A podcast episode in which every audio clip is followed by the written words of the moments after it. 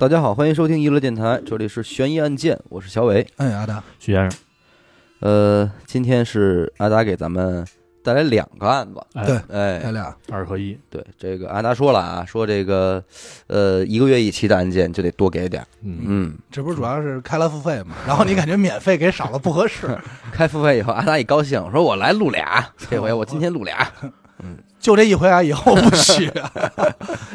得嘞来吧。得嘞，呃，因为今天带来这两起案子呢，就由于手法极其残忍，嗯内容可能引起不适，所以大家谨慎收听。就别带着小孩一块儿听了。对，也别带着小孩，真的不要带着小孩一块儿听啊，因为我觉得还是真的有点变态。明白明白。咱先说第一个案子第一个案子发生在咱们中国山东。山东，嗯对在这个第一个案子里，我提到的所有人名，包括姓儿，都是假名假姓。嗯啊对，咱不不惹麻烦。所以跟大家在网上看到的资料可能稍稍不太一样。嗯嗯。二零一三年嗯五月十五号，在这个费县费城街道办事处，就是山东费费费县，对，哎，有一个赵大婶儿，嗯嗯嗯这是一个对他来说是很平常的一天嘛。嗯原本那天呢，应该是他和他这个儿子还有儿媳妇儿回来吃早饭。嗯啊，就是说，为什么说这一家人吃早饭啊？是因为这个他儿子和儿媳妇儿两口子啊，首先跟他们不住一块儿，还有就是因为这个夫妻俩工作的关系，这小两口啊，在城里啊做这个做饭摆摊儿的，做饭摆摊儿对，就是夜市，哦，你明白吧？就是那种街场，就类似于这种。所以每天回家一块儿吃顿早饭。对，所以是每天回家吃顿早饭。哎，这个老太太呢，在家就是等，可是左等也不来，右等也不来。嗯这期间呢，还不断的拨打这个两口子的电话，电话哎，一共是三个三台手机，俩人嗯啊，始终都处于一个关机的状态。哦啊最终呢，咱们这个赵大婶儿实在是等不住了，说那我就去看一眼吧，因为其实两家离得不是很远，上儿子家了。对，就去儿子家了。嗯走到屋门口呢，因为他们是村里嘛，就是那种院子有铁门，哦首先就发现这个铁门就没关嗯嗯啊。但是呢，说来也正常，因为他就想可能是不是这个出去买东西或什么的，而且农村的话，都关不关是虚掩着门其实不打紧。哎对，虚掩着。然后这大赵大婶说：“那我就进去看一眼吧。嗯”啊，推开门以后，就在屋里喊了一句：“说你们这不回来吃饭也不说一声，然然后门也不关，你们两口子怎么回事啊有啊？”点埋怨。哎，有点埋怨嗯。边走边这喊呢，发现没人答应，嗯他就等整个穿过这院子，再进他们这屋嘛。啊哎进屋以后呢，看屋里也没人，就那还喊：“哎，起没起啊？怎么回事啊？”嗯那絮叨着，就走到他们这卧室门，看门关着嗯，就敲两下门，没动静，顺手就推门进去了。进去以后，发现屋里也是收拾的挺利落，也没有人。就没回来。哎，真的说，哎，那就奇怪，说人呢？手机关机，人怎么没了呀？嗯他说：“那我就出去找找吧。嗯说可能是不是买东西去了。嗯从这屋再回去这个院子，出院子的时候，就发现他们家养的这个小狗，嗯，让人用板砖砸死了，板砖给拍死了。拍死了，一地的血。我这个时候，这个老太太就觉得不对了，嗯就有点害怕了，第一时间就选择拨打了咱们这个幺幺零。嗯嗯，最初啊，其实咱们警察没有什么太多的线索，也没发现什么，那挺干净的嘛，对屋里对吧？一直以为是什么呀？怀疑说是不是两口子吵架了，闹矛盾了，嗯，哎，离家出走我觉得可能是出摊儿是让人抄了，啊是不是？不，这两口子其实还挺规矩的，嗯还是有营业执照这种的，哦你，知道吗正。规的那种夜市的。对对对对对，嗯因为为什么说怀疑是这个离家出走呢？因为在这个沙发底下呀、发现了这种折断了的扫把，还有断了的木棍儿，哦，就这种对，发现了一些这种轻微的打斗痕迹。嗯啊但是同时呢，因为你报这个失踪案啊，人家不光是在你们家要搜索，还会在整个这个村儿附近搜索。嗯嗯哎，在附近搜索的另一个这个刑警队呢，就搜到了一些东西。嗯在这个叫温良河内，就是他们这个温良河嘛，在河里打捞出三个塑料袋这个塑料袋儿里呢，全是这个生活垃圾，有一些衣服，但是还包括什么呀？身份证、户口本、结婚证、存折。哎，通过辨认就发现确实是这两口子的东西。那这个这个警方这个搜捕还挺给劲儿，上来就就去捞河去了。，对，嗯就是因为也加上村民啊嗯打捞，就是帮忙啊这种，然后加上警察赶往现场，就是发现了。到底还得说是这个农村，对，热热心热心嘛。人心齐呀，这个时候警察就感觉不对了，嗯。因为咱们说这些东西啊，你就算打架扔，你也没有这么扔的。对，你可以嚷，但你怎么还有有蓄谋已久，还扔在塑料袋里，那就不正常。对，就赶快又再次回到这两口子家里，嗯。加大了力度进行侦查，嗯，就发现他们家门外其实是装有这个摄像头的。嚯，嗯哎，就是而且还是俩，就是铁门儿这块儿一个，屋里这门这一块儿一个，两个。这是哪年的？一三年的呀一，三啊，对嗯，那是很正常了，哎。但是就就发现这摄像头的线啊被人剪断了，嗯，而且发现院子有这个防盗窗，你知道吗？嗯嗯，防盗窗的一角被人撬开了，大概撬了一个这个四十乘四十的豁口，那这绝对不对了，就肯定不对嘛。能钻人了吗？四十乘四十，反正老王这种身材啊，就个儿小瘦的，肯定是能钻过去了。嗯，他钻进一个去就能开门了，对对吧？还有就是呢，顺着这个摄像头，咱们知道肯定是要连着主机的嘛。嗯然后再回家发现勘侦查的时候，发现电脑主机也没了嗯啊，啊。那就真这证据销毁的很干净，对，然后院墙上呢也有明显的这种踩踏痕迹嗯啊。打开衣柜呢，还发现里头有两个女士的手提包，也有明显的被翻动痕迹。因为这个婆婆和这两口子呀不住在一块儿，嗯所以呢对他们家其实也不是很了解，所以真询问说。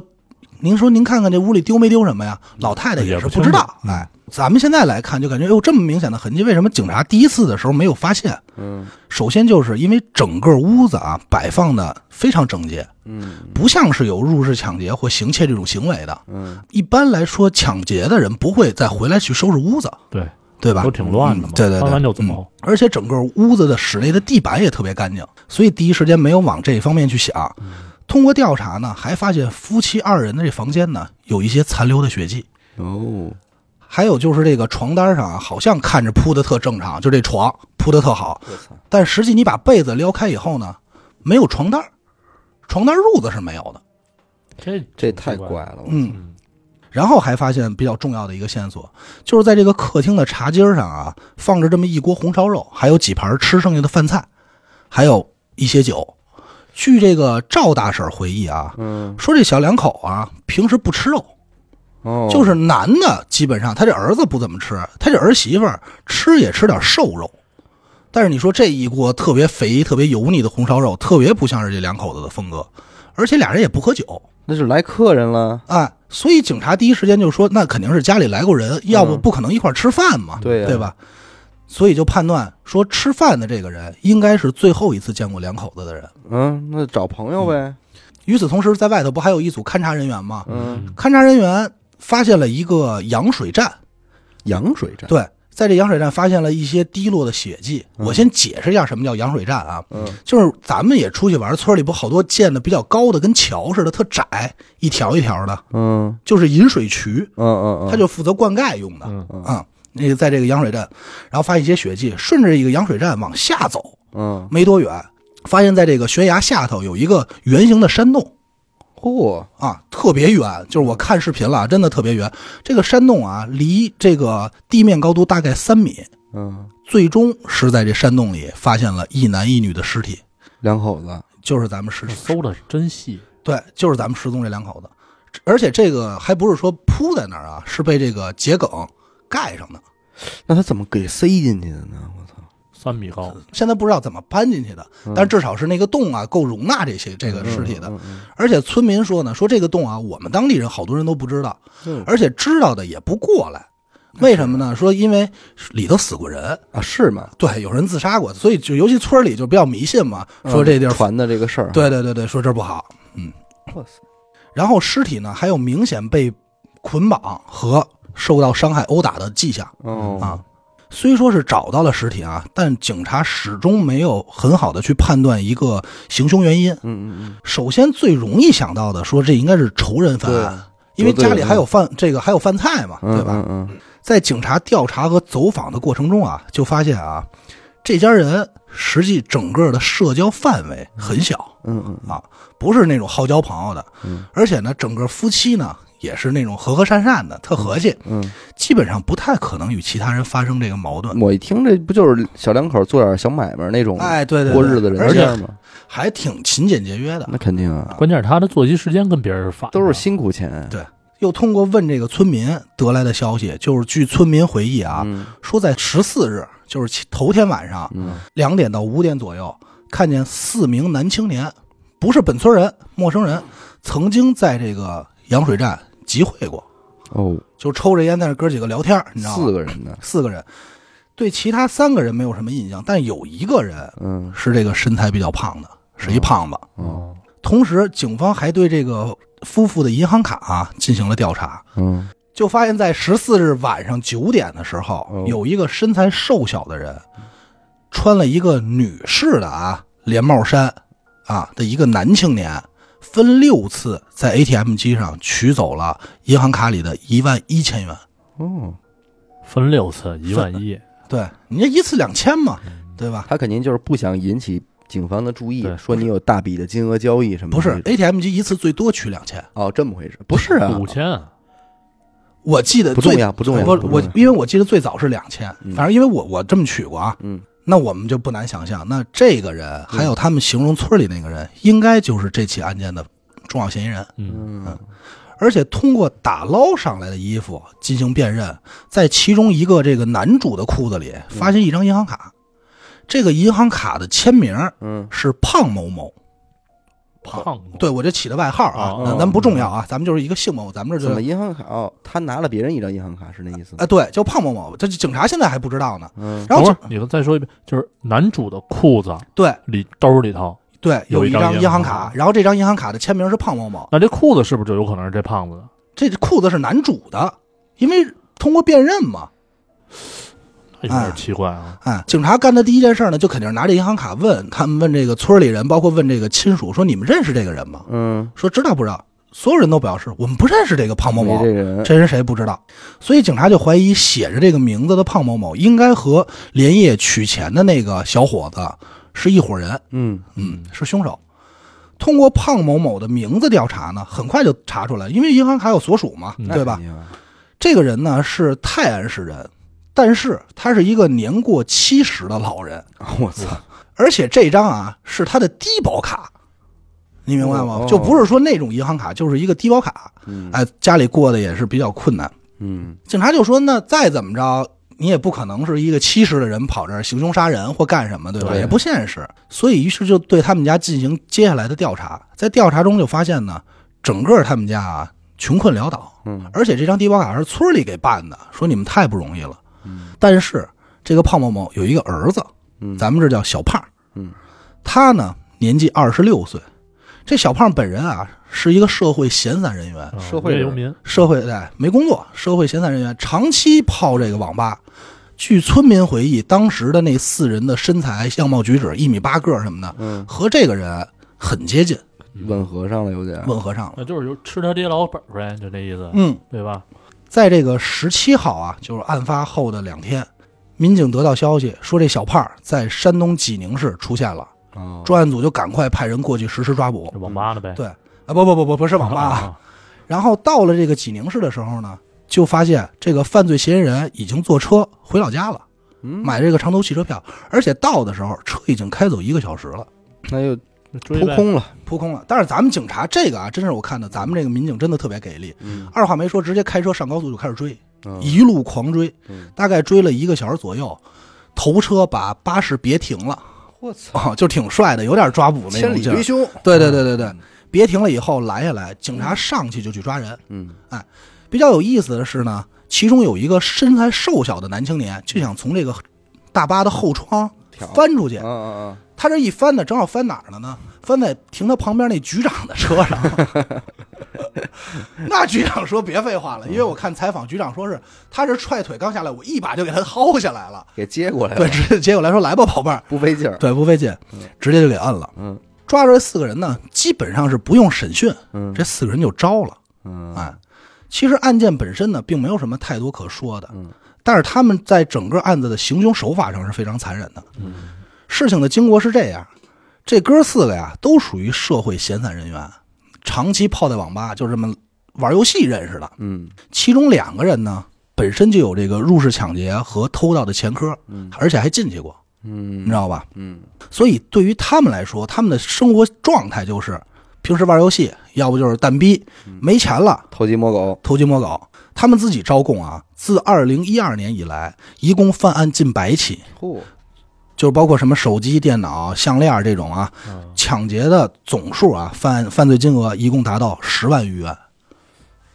近百起小偷小摸也真真是个小偷小摸小偷小摸，嗯。同样呢，这回呢又是赶上这哥几个手头紧，嗯于是呢就商量说，要不咱们干起大的吧？因为老是这小偷小摸嘛。嗯虽然从二零一一零年呃二零一二年到一三年，虽然才一年，但是十万块钱其实不怎么够花嘛，嗯在今天对吧？嗯嗯嗯，于是呢，他们就准备开始这个偷盗。嗯，首先呢，咱这儿说，他们不是第一次来到这对新婚夫妇家里，呃是吗？对，有点儿还是怎么着？不是，他们之前啊，对这个家里啊进行过这个夜间的偷盗，但是他们偷东西的时候发现呢，这个家里啊没有太多的财物，所以算是扑空了，嗯不是他们怎么会选择这么一家呢？就是闲走。啊就是首先看这家没人，对，首先他们咱们想的，他们的犯案心理肯定要是我首先先离开我长期生活和所活动的范围，嗯嗯，然后整个这边村子就看哪儿没人就那哪儿就去哪儿呗，嗯对吧？而且两口子盖的房子呢，属于这边一村，左边一村，右边一村，他们属于两村中间儿，嗯，就相对来往的人会比较少，少对，哦相对偏僻一点。嗯，你说这种房，咱要说按风水来讲，是不是也就风水不好的地儿？太偏了呗，因为你为什么贼会选择你这个地儿？嗯，没人气儿。对，咱咱说嗯这个从道理上来讲是吧？他说了，这个是在俩村中间这么一个地儿，嗯，他人少。那你说风水其实不就是干这事儿使的吗？对，就是由于怎么着，所以你这个地儿容易遭到偷盗，嗯，对不对？其实有他妈的道啊，你要这么说有道理啊，是不是对对，对有点科学哈。嗯你要把风水往科学解释，有点道理。是，这不无功而返吗？嗯但是他们进这家啊，就发现一个比较有意思的事儿，嗯因为这个新婚夫妇家里啊全是这个结婚照，啊，他就发现，哎呦，这女主长得可不错，贼上了，贼上了。嗯，于是当时就起过这个想强奸的念头。嘿，所以这一次他们说干干起大的，直接第一反应也是这家。首先呢，这四个人先在这个羊水站集结，等这两口子回家。嗯嗯嗯，这两口子呢是下午三点多进的门，但是他们呢那会儿没敢进去，为什么呢？说来往人群还是比较多，而且太太早了，有点明显。嗯白天。对。到六点多的时候呢，两口子又骑着电动车出去了。嗯。这个时候，咱们知道村里就是黑的早嘛，也没有什么太多活动。嗯。这个哥四个说：“那来吧，咱们翻进去吧。”嗯。首先翻进去的啊是这胖子，嗯，他翻进去以后呢，把这两个摄像头就给掐了，嘿，他这还挺有，真是有点这个有点有点能力。反侦查意识啊，翻进以后呢，他就他们就在那屋里啊，干嘛的都有，嗯吃西瓜的吃西瓜，抽烟的抽烟，在那过上了，对，就看电视看电视。只有这胖子啊，说干嘛呀？玩会儿这电脑，不是说玩游戏，是查这监控，啊还真发现自己翻墙的时候被摄像头拍下来了，啊所以他就说：“咱们走的时候把这主机搬了吧，啊，你知道吧？”嗯然后呢，这哥几个不是吃着喝着玩的吗？嗯就开始啊分配这个作案工具。嗯首先是啊，一人拿了把匕首，嗯，这是四个人，仨人拿着匕首，然后那胖子好像是因为当时没有了，说那不你去厨房拿把菜刀吧，嗯。也都出就地取材，就地取材就揣着了。他们在这只有一件事儿，嗯。就是等这两口子回家。晚这上这都不是说得偷盗了，得抢劫了，该这是就是抢劫抢劫嘛，呀要比干比大的嘛。嗯。晚上七点多，小两口开门回家嗯，进屋就直接把两口子给摁了，也是威胁着。不是这两口子回来的时候没发现屋里有人吗？刚开始没发现，因为他们在卧室等着呢，哦，黑着灯，黑着灯，就是一听动静赶快，就是等着说准备了。也是大铁门村里那种，一开门肯定咣啷有动静嗯。起初男主还是做过一些反抗的，嗯，拿这个马扎跟人进行搏斗。但是你想知道，双双拳难敌四手，而且人家是有兵刃的，对吧？没胖子呢，嗯，啊对，还一胖子呢。但是男主其实也挺壮的啊啊，就也很胖。嗯，嗯控制住以后呢，就在他们身上翻翻出了银行卡，嗯就说你把这个银行卡密码说出来吧。嗯，那这肯定不说，嗯，那肯定不说。然后其中有一个犯人就拿出一手铐啊，把男主这双手反绑起来，嗯对着一顿毒打，嗯踹肚子呀、踹脸呀这种。嗯踹完以后呢，男主呢抖了一个小机灵，嗯说了随便说了一密码。啊但是这年头啊，不像以前了，拿手机一下就能验证，哦，绑定银行卡，然后一输说你这不对啊，嗯再次打。最终呢，男主也是招了，因为没办法。嗯随后这四个犯人，咱说了，他们觉得这女主很好看，就开始对女主拉到主卧室实施强奸，哎呦，当着人老爷们儿也老爷们儿面儿，把老爷们儿拉到另外一屋了，就是没有完全当着面，哦但是但是叫也有动静，能听见，听见嗯。而且啊，在整个犯案过程中啊，嗯其中有这个哥仨一天没吃饭，其中就有一人问问你说：“哎，胖子，你会做饭吗？”胖子说：“这我会啊。”他说：“那你炒俩菜去吧。嘿，”啊，就等于说，剩下那哥几个在那屋，一个看着这个男主，一嗯剩下俩那玩女主嗯啊，就是实施强奸。嗯然后胖子这炒菜，炒完菜以后呢，这胖子炒菜并不好，嗯而且还觉得自己炒的挺难吃，嗯于是就跟男主说：“哎，你不是会炒菜吗？你不是厨子吗？嗯你去给我们炒俩菜去。”嘿，他妈的什么都用上，这男主也没办法呀，委曲求全，然后就是说，那我就给你炒菜吧，一直在祈求，就是说你千万不要伤害我媳妇儿，都那样了，还怎么算伤害啊？至少保条性命呗，对吧？太欺负人了，太欺负人了，这个真的。而且在这期间啊，这仨人啊，不光是说做这些残暴的行为，而且就是吃饭、喝酒、洗澡，就在这上过上了，就在他们家过上日子了。而且在洗澡的过程中啊，有一个犯人就说：“他们家这院子狗怎么老叫啊？”说：“哎，胖子，去把那狗拍死去。”胖子好嘞，啪就拍死了。哎呦，我操，这不就是活畜生吗？就是活畜生啊！在这期间，夫妻二人一直表示说：“你们放过我们。嗯”这四个人呢，也表示说：“我们啊，劫财劫色，嗯绝对不会伤及你们性命。嗯嗯嗯”女主还问说：“哎呀，那你们什么时候走啊嗯？”其中一个人就说：“说我们一会儿就走了，嗯我们那你还不陪陪我？”就这么跟女女主说。嗯然后女主就说说，然后女主就没办法嘛，委曲求全，就说：“那那我陪完你，你们是不是就可以撤了嗯，？”他说：“你说的对。”然后说完就接着实施强暴又。继续。在这个时候呢，就已经到了晚上九点多了。其中有两个犯人啊，就骑着他们两口子电动车去银行取这个钱，这就、哦这就到了咱们说的，我用六次取出一万一，嗯而且回来还买了点什么冰红茶呀、零食，买了两包烟什么这种。嗯两口子分别被关在这两间卧室，男主在小卧室，女主在主卧室。嗯原本门是一直关着的，嗯然后因为这不是走俩人嘛，其中一个犯人啊说这两边我都得看着，就把这俩门都打开了。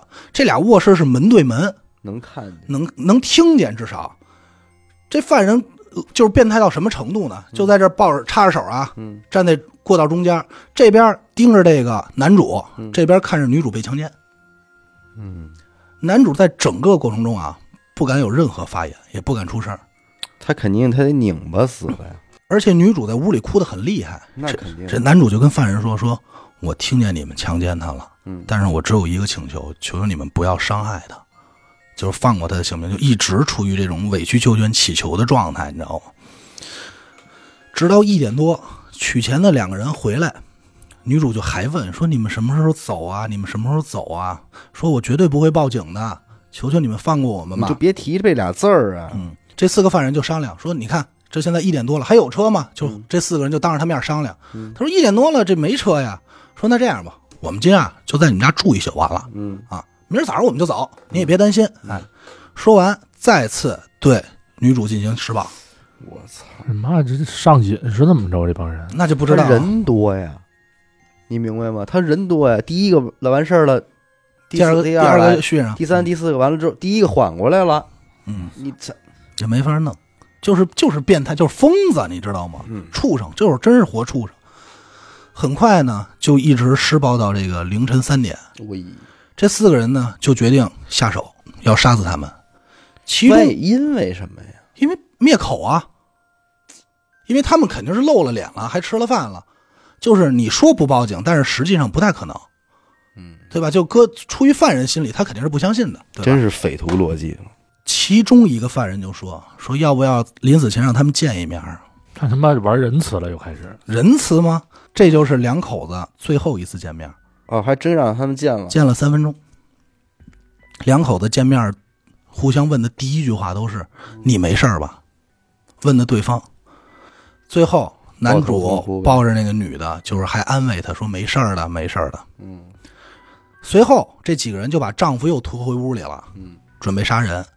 先是拿一根电电线啊嗯勒住他脖子，把这人反摁在床上嗯啊，勒住脖子，掰着他脑袋。但是没想到力气太大了，电线直接就断了嗯。后来说这个不行啊，又换成铁链儿。那这不得给这男的吓死啊！我操！你听着吧，都没，咱先不说吓死，你听着一会儿更揪心。拿这铁链反勒嘛，勒着勒着也没成功。最后哥几个商量说，直接拿塑料袋套在头上就完了，我操，活生生给捂死了，闷哎死了！整个过程中啊，丈夫一声没出，我操！也不敢发出任何挣扎声。原因是什么？因为他怕他媳妇儿听见了会害怕。哎呦喂，太他妈扎心了！就在这个时候被人杀害的时候，她老公还想的是希望自己的妻子能逃过一劫。然后呢，这哥几个就走到女主那屋，这个女主就赶快问说：“我老公呢？”嗯，这哥几个嘿嘿一乐，说：“我们刚给杀了，现在该轮到你了。怎么能这样呢？这人，”就是就变态嘛，就是真是活畜生。这妻子就嚎啕大哭啊，就说：“说我这么长时间受辱，这么长时间我们委曲求全，不就是为了我们两口子能活命命吗？对吧？怎么到现在就活不了了？一点道理都不讲的。而且这帮人不听，根本不听。没没啊也是用同样的方法想要闷死这个女主，几经周折啊，费尽了力气，女主终于躺在地上不动了。这时候就有一个胖子点了颗烟，然后拿着烟头啊碾在这个女主的胸上。我操！这个女主呢，因为是窒息嘛，然后还有一点意识，还没完全这个死透，就挣扎了一下。其中一犯人就踹他说：“哎，他都死了，你就别再折磨他了。”嗯，胖子抽着烟说道：“说我要不烫他，我哪知道他是真死还是假死啊我操！？”说完又接着捂住那个女主的口鼻，嗯，一直到再也不动弹为止。这个也是给闷死的，是吗？闷死的都是拿塑料袋，同样的方法嘛。随后，四个人开始处理尸体，一直把尸体挪动到这个山洞，因为四个人就好说多了嘛，嗯，对吧？我觉得这个案子绝对是我录案件以来最扎心的一个案件，是太操心了。还没完，处理完尸体以后，他们胆儿挺大的，又回到了夫妻家，开始打扫卫生、收拾现场。太从容了吧，这玩意儿就特别就在整个犯案过程中没有一丝害怕和悔意，你知道吗？最终呢，是在撤离和逃亡的路上啊，被咱们警方给逮捕了。到逮的还挺快，整个两天吧，我要没记错，好像是两天、两天、两三天就给逮了。嗯。你就告诉我这帮人死没死？你听着吧，嗯。在这个警方的公布尸检结果里啊，提到丈夫的头被砸了三个洞，啊，肺部被捅了一刀，妻子啊被轮奸长达八个小时，身上有各种的抓痕、齿痕和淤青，其中一个头还被咬碎了，我的妈呀！另一个被一根牙签穿了过去，怎么能他妈的？阴部有严重的水肿，还有数十个针眼儿，口和内壁有出现大量出血。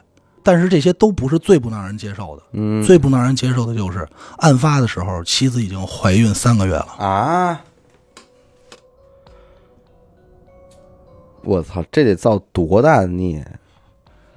就是因为我看到这儿的时候，我跟你说，这个这个世界上，我真的特别希望有地狱，这事儿必须得通知阎王爷，你知道吗？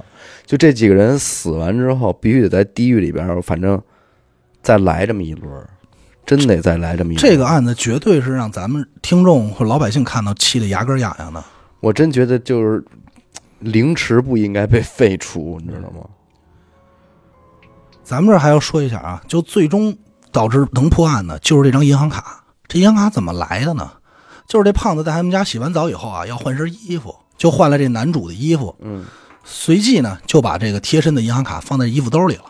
但是要忘了，要处理的时候就脱下来，他就给忘了，嗯，导致给本案留下了最关键的线索。咱们这个男主呢，其实是一独生子，父母也都六十多岁了，你说这一家人怎么活？而且在悲剧发生的当天啊，两口子骑车出去干嘛去了呢？是商量说怎么能给多挣点钱，好好养家，把日子过得更好点。那是这还怀着孕呢。对，，想再开一个夜市，等于是骑车去问申报的事儿。你说人家他妈招谁惹了谁了？是那那可说呢，但是万万万没想到，回家的时候走到自己人生的终点。这四个犯人里呢，三个被判处了死刑，其中一个被判了有期徒刑。啊？为什么呀为什么呀？在这个二零一六年六月二十二号嗯。执行了这三个人的死刑。嗯。没死的那个人呢，没判死刑那个人，因为犯案的时候他当年才十七岁，是个未成年，所以判处了无期徒刑。啊、我说错了，就是判的无期，不是有期啊，判了一个无期。嗯。但是呢，大家也别是觉得这个生气，因为据小道消息说啊，这四个人在监狱里吃这牢饭吃的不怎么舒服，嗯在监狱里经常挨揍。就据出狱的狱友爆料说啊，说其中尤其是这个判这个无期的这哥们儿，已经让人揍傻了，那他妈太应该着太应该了。就是遭了也是遭了报应了。有些事儿就是狱警一句话的事儿。嗯，我这么说，咱就不说这个，因为犯人里其实很多也是有标杆的，嗯对，对吧？你这么残忍，那他们也是不能接受的，嗯那就照死了歇呗。揍傻了都他妈是轻的，我跟你说。到这儿呢，咱们这个案子就说完了，就是第一个案子。好休息，好休息，这边走来，这边看。您若不看，终身遗憾。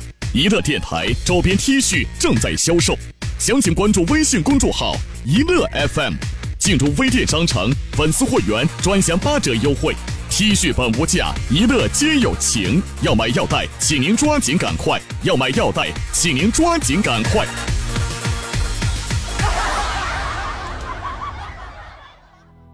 因为我不知道你们有没有跟我这反应，可能听众也会有啊。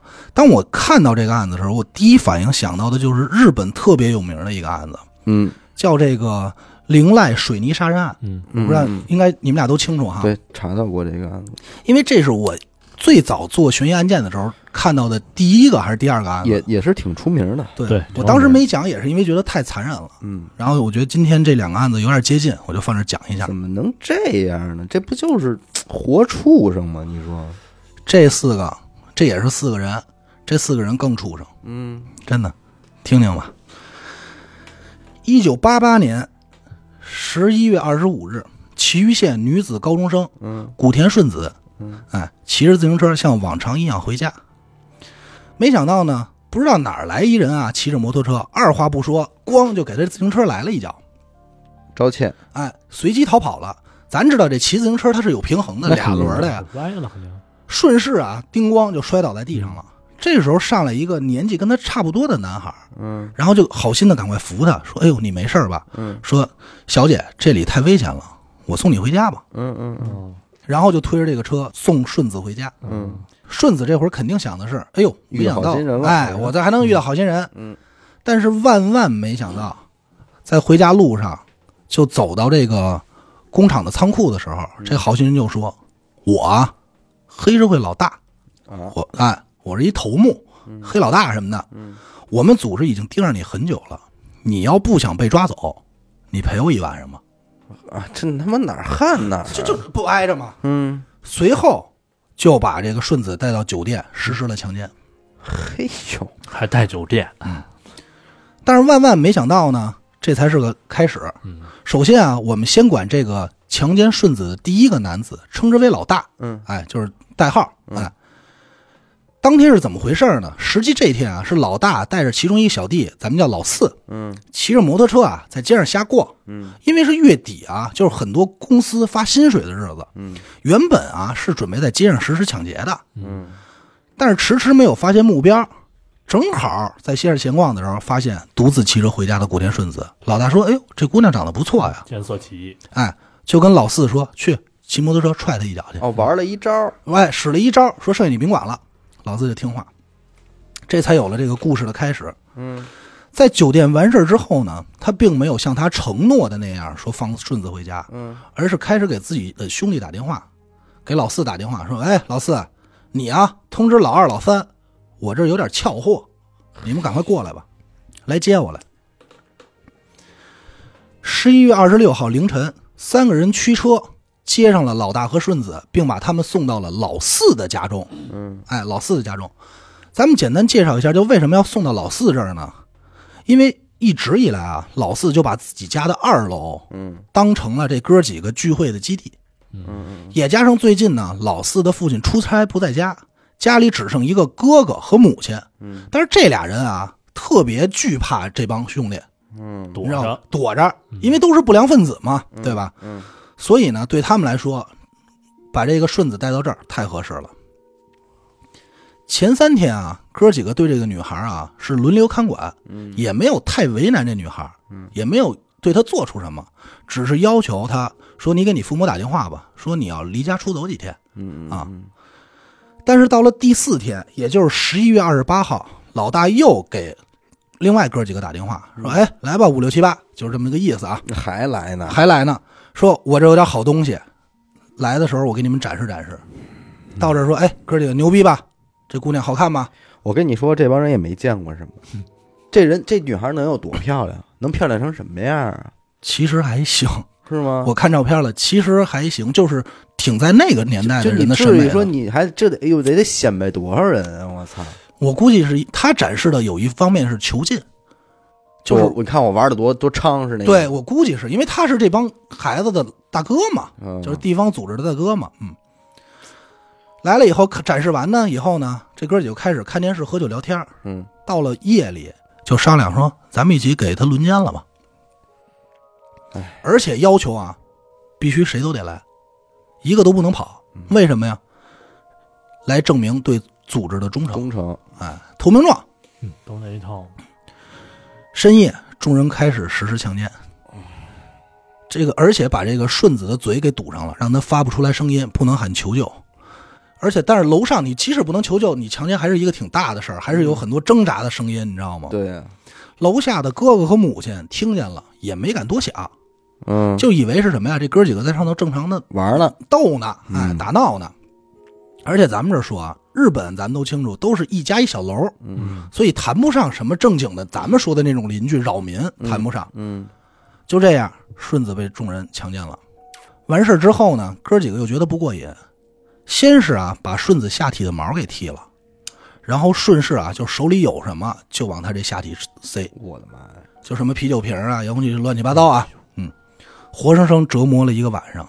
到了这个十一月三十号，嗯。也就是咱们顺子被监禁的第六天，就是在这块儿啊，其实我就已经感觉到这个整个案件的味道不太对了。嗯。我说不对，不是说这不良少年啊，嗯，而是说你们想一个问题，这家里还是有老四的母亲和他哥哥在。就是的呀，啊。咱们这是说他母亲干了一件什么事儿啊？嗯。母亲上楼打扫房间，看见这个顺子在二楼了，啊，看见了，看见了。你想他带回来的时候，其实也是能看见的呀，对，对吗？而且这个时候啊，母亲应该已经知道这几个孩子对这姑娘做了什么，嗯她没有第一时间去营救这个女孩，也没有报警，就一直说说你快走吧，你赶快离开这儿吧，你知道吗？就轰这女孩走。这他妈是怎么当的老家呢？要不然说真是操蛋就操蛋一窝儿，就是我去以他的思路去想啊，应该是首先一，他不敢惹这帮孩子，所以没有选择报警怕。招事。对他惹不起，因其次呢，就是他自己儿子也在这里，他怕报警以后影响影响他自己孩子的前途。操，但是我们要知道啊，就是说这帮不良少年啊，轮班看守，即使不在二楼，一楼也有他们的人，嗯所以他要想逃跑没有那么容易。啊 时间又过了一周，嗯，这母亲上楼发现顺子还在自己家，这这这女人是怎么活着的呢？就是给点饭啊，喂点吃的，喂点吃的，就是定这时候定期还有饭吃呢。这个时候，母亲这母亲老母亲就已经表现出一种不耐烦而且很生气的态度了，嗯，依然没有选择报警，而且说你赶快走，你怎么还在这儿啊？嗯就已经是这种态度了。那他为什么不走呢？他走不了啊有人啊，看着嘛，有人看着呀，他他想跑跑不了啊。但是母亲就希望说，他想的是，他要自己走了呢，也不这帮孩子不会责怪我，说他自己跑的，你知道吧？嗯。当时呢，顺子也是尝试逃跑了，好不容易悄没声的啊，跑到这个大门口，正好不幸被这老大发现了，哎呦，这抓回来就轻饶不了了。嗯。先是一顿胖揍，而且威胁他，在这期间说你接着给家里打电话吧，嗯。说你离家出走了，说没什么意外，让他们不要报警。最逗的就是啊，这顺子的父母也就信了，啊，但是因为自己亲生女儿打的电话嘛，他在这个电话这头也不敢求救，因为这个是威胁打，就在他边上嘛。嗯。嗯。经过长时间的折磨和殴打啊，他基本上对这个就是生活上就开始有恐惧了，嗯。精神一直在崩溃的边缘。那肯定啊，而且最可怕的是呢，到这一会儿，这帮不良少年已经开始有点嫌弃这个女孩了，你瞅。就是对她没有什么太多的欲望了，也不爱惜了，也不爱惜了，放了就完了呗。并没有，而且觉得啊，这女孩有点累赘，我还得管她吃管她喝，嗯。你嗯知道吗？咱就说人有的时候有些一嫌弃啊，就完全不上心，不光尤其是对这姑娘不给的这个就已经不按时给她饭吃了，嗯。经常是饥一顿饱一顿，甚至有的时候啊就完全没有饭，就让她自己你就看着看着办吧，也不管她。嗯。这个时候在精神崩溃边缘的顺子啊，已经开始自言自语了，哦，就是自己跟自己说话。疯了，神神叨叨，对，神神叨叨了，就是因为我看的视频嘛，它是改编成过电影，还有一些资料片段。就女孩整个状态就是，他们那帮人在楼上玩游戏或者看电视什么的，她就自己跟自己说：“说我说我没问题的，加油，我要活下去。然后”呃，就就是自己给自己打气那种，你知道吗？嗯就是已经是神神叨叨了，让自己坚强的活下去，处于一个疯癫的状态吧。这个时候，不良少年还在刺激他，因为他们能看电视嘛，说：“哎，你知道吗？前两天发生了一个火车追尾事件，说你爸在这事儿里死了，你知道吗？”就是刺激他。然后这女孩就疯了，疯了以后说：“哎，逗你呢，开玩笑呢，你知道吗？”就还拿语言羞辱他在。人类，一直到十二月八号，是这个顺子被囚禁的第十四天，这已经十四天了啊，半个月了。嗯顺子趁看守在楼上睡觉的时候，偷偷跑下一楼，拿起电话拨打幺幺零。哎，这次感觉有一线生机啊！嗯，电话那边刚一通，啪，老大又出现了，直接就给摁了。我操，这妈逼老大，这怂一点的都得给吓死，嗯嗯是紧接着警察也是觉得这个报警电话，觉得挺奇怪，又回访过去了。然后这个老大接的说：“哎，不好意思啊，我们这碰错了。”警察也就忽视了这个细节，也就没有在意。嗯带回去以后呢，又是一顿折磨。这个时候啊，顺子已经就是委曲求全到了极点，嗯跟他们商量说，只要你们放我回去，嗯我绝对不会报警。嗯然后这些人就表示说，我们能放你回去吗？嗯就是这边表面上答应，然后好不容易答应，刚给他一点希望，又赶快泼冷水。哎，我们不会放你回去的，就两头这么刺激他。哎，顺子就说说，只要你能放我回去，我什么都愿意做，嗯我真的什么都愿意做。嗯那这帮人一听，那就高兴了，于是变本加厉，继续折磨这女孩。就干嘛啊？嗯用这个打火机，这个油倒在她这个脚上、小腿上，然后放火点。妈变态呀！图什么？而且在殴打过程中啊，还唱歌，就是边踹边打唱歌，唱一首叫《加油加油》的歌，而且要求顺子跟他们一块儿唱。为什么唱这首歌？咱不是说顺子老给自己打气吗？加油，嗯他就会唱这首歌，安慰自己。这是相当于这首歌是他的精神支柱，呃，精神支柱。人类，但是他们就等于是碾压他的肉体外，在摧残他的精神。就是你不是给自己加油吗？挨揍的时候唱吧，就类似于这样。这就是高级动物，哎真是高级动物。而在那之后呢，也越来越过分，他们还会在之前受伤还没好的地方接着涂油，接着烧。然后有一次啊，就是顺子不是多次遭到殴打吗？脸已经开始有点变形了。嗯其中啊，这几个兄弟就把这事儿告诉老大了。嗯老大觉得，哎呦，挺有意思，脸还能变形呢，也加入这行列，继续殴打，哎呦，甚至还会给他喂什么强力胶、烈性酒，就这种东西，就是就是虐待，就没有因为什么了。就就这咱们这真是说，就是是没有拥护什么了，就是弄着玩了，就是弄着玩了，就是已经完全把这女孩当成一个玩具，他们没有理由的再去折磨这个女孩。到后来，食物也越来越少，基本上啊，每天也就一瓶牛奶，运气好的话啊，给一块面包。嗯有时候还会拿这个杯子啊，说你就在这杯子里尿吧，尿完尿以后你再喝了，还要求他自慰和裸体跳舞给大家看，就是整个手法特别多了，我在这儿就不再说了。嗯，跳过，嗯因为我原本查这案子的时候，其实网上很多都是节选的，所以我想弄一个特别全的这个犯案手法。嗯但是因为我其实看到这儿的时候，我他妈精神状态也不太好了，你知道吧？这种东西咱们省略掉。对对对对对，回到案件啊，此时的顺子已经无法正常站立行走了，因为腿上嘛腐烂烧伤嘛，每天只能躺在地板上，而且经常昏迷不醒，已经到了不能下楼去上厕所的状态了。这帮人呢就拿了一纸杯子和塑料袋，说那你就在楼上自己解决吧。时间长了啊，这个排泄物的味道，包括他不能洗澡，还有这个身体烧伤化脓的这个腐烂味儿越来越严重，整个屋子里就弥漫着这种非常难闻的气味。嗯，这个时候呢，老大几个人也不长期去了，嗯，就觉得哎呀也不舒服，也干嘛去呀？嫌弃了，嫌弃了。老四的这家里人，就是他这个母亲和哥哥，渐渐的也就接受了二楼有这么一个人的这个囚禁这么一个人的行为，拿他当一动物了。依然没有选择报警，也不敢报警，害怕影响自己孩子前途嘛。一直到一九八九年一月四号，嚯，俩月，四十一天，老大啊，因为打麻将输了，十分生气，于是啊，早上八点叫来了二三四，说咱们一起拿这顺子撒气吧，不爽，就单纯为了泄愤。于是拿了一个重达一点七四千克的铁球，殴打顺子的大腿和腹部，长达两个小时的折磨。嗯，最终，女孩闭上了眼睛，没有了呼吸，终于他妈解脱了。真是终于解脱。在这之前，女孩就祈求过他们，说要不你们杀了我吧。求死了，已经。第二天，一月五号，他们一伙人商量如何抛尸。先是用毛巾裹住了女孩的尸体，然后装进了一个大型的旅行袋，就那种塑料袋里，然后拿找了一个咱们说就烤地瓜那种铁桶、油漆桶，特别大的，把尸体放在这个铁桶里，然后又掺进了水泥和沙子，给住了。给住了，还在上头盖了一个黑塑塑料袋。在晚上八点的时候，将尸体抛尸在这个东京江东区的一个垃圾场。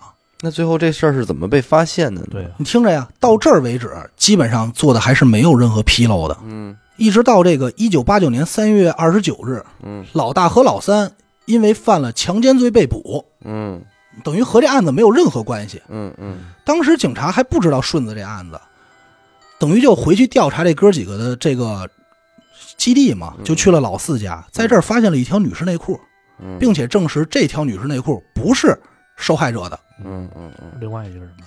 这才牵扯出来嗯这个案子，开始套话，然后整个案子浮出水面。嗯。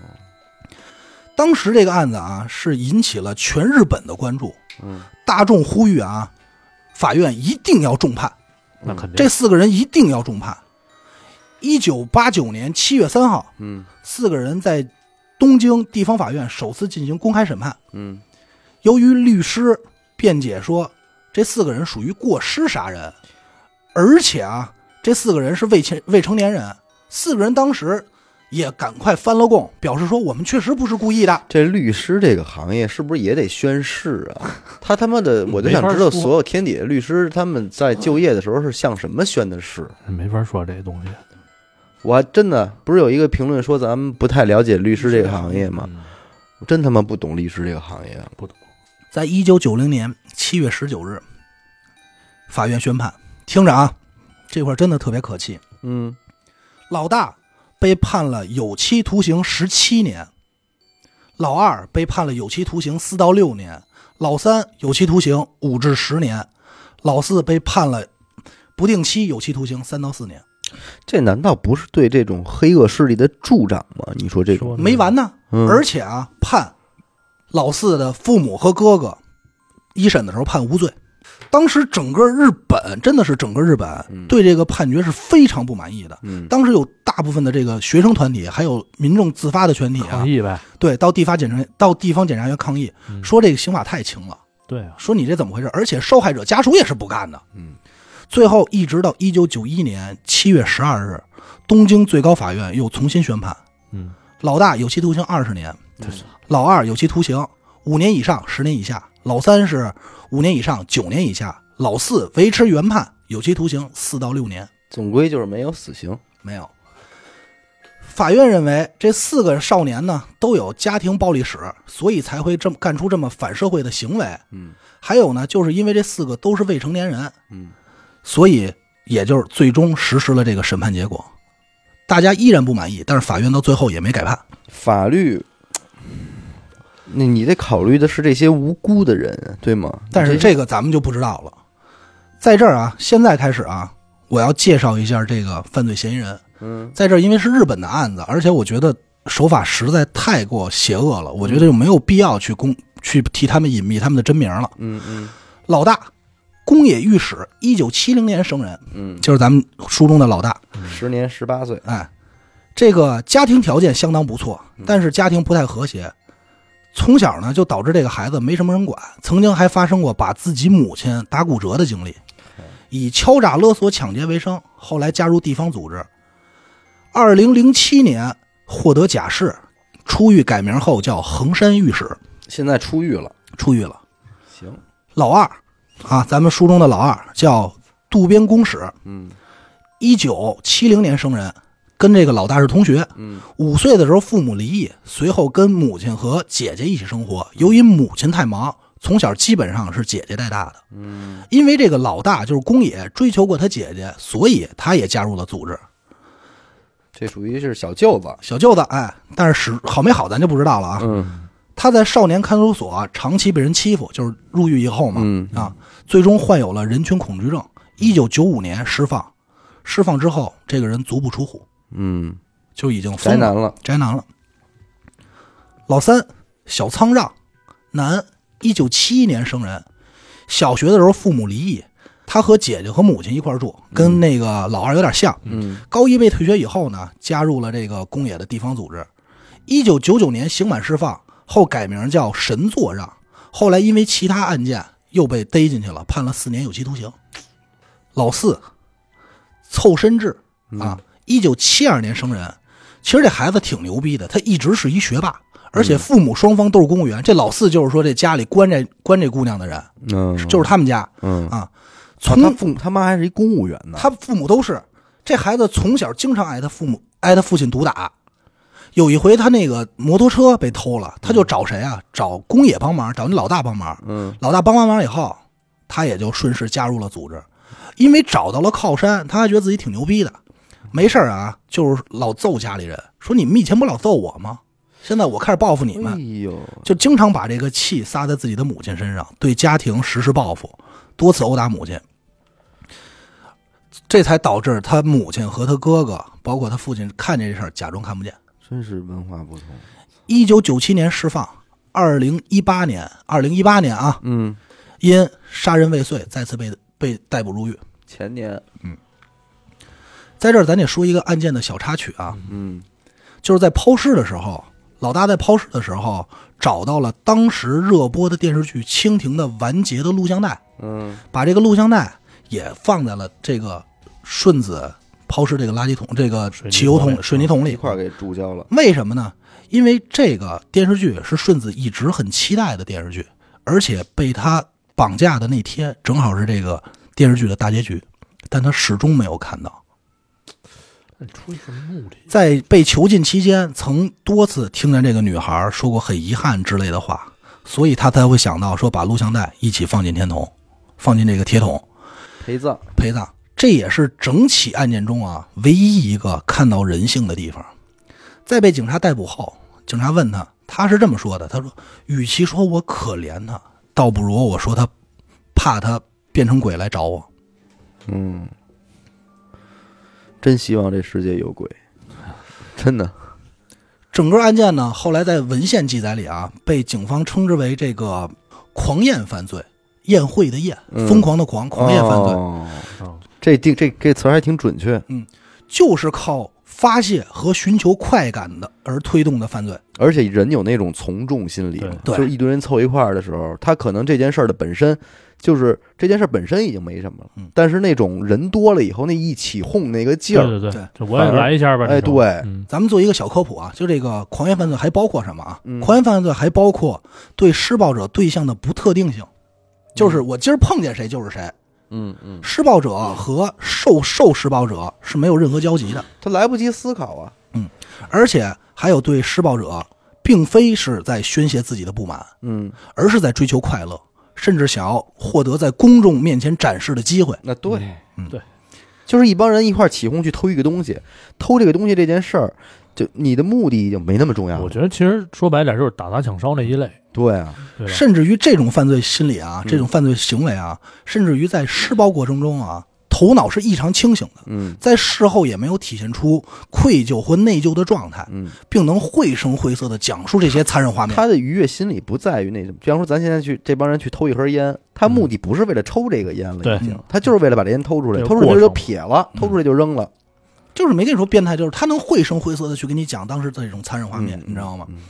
还有一点呢，就是因为跟当时日本的经济状况有关，嗯。当时日本属于经济泡沫，很多年轻人啊对这个世界啊还没有处于一知半解的时候，嗯他们还怀念几年前的那种美好的生活状态。嗯突然一下，日本经济衰落，导致没法满足他们对当对这个美好生活的幻想，嗯嗯嗯，所以为了满足自己的娱乐，就会用各种方法和各种渠道来满足自己，来慰藉自己。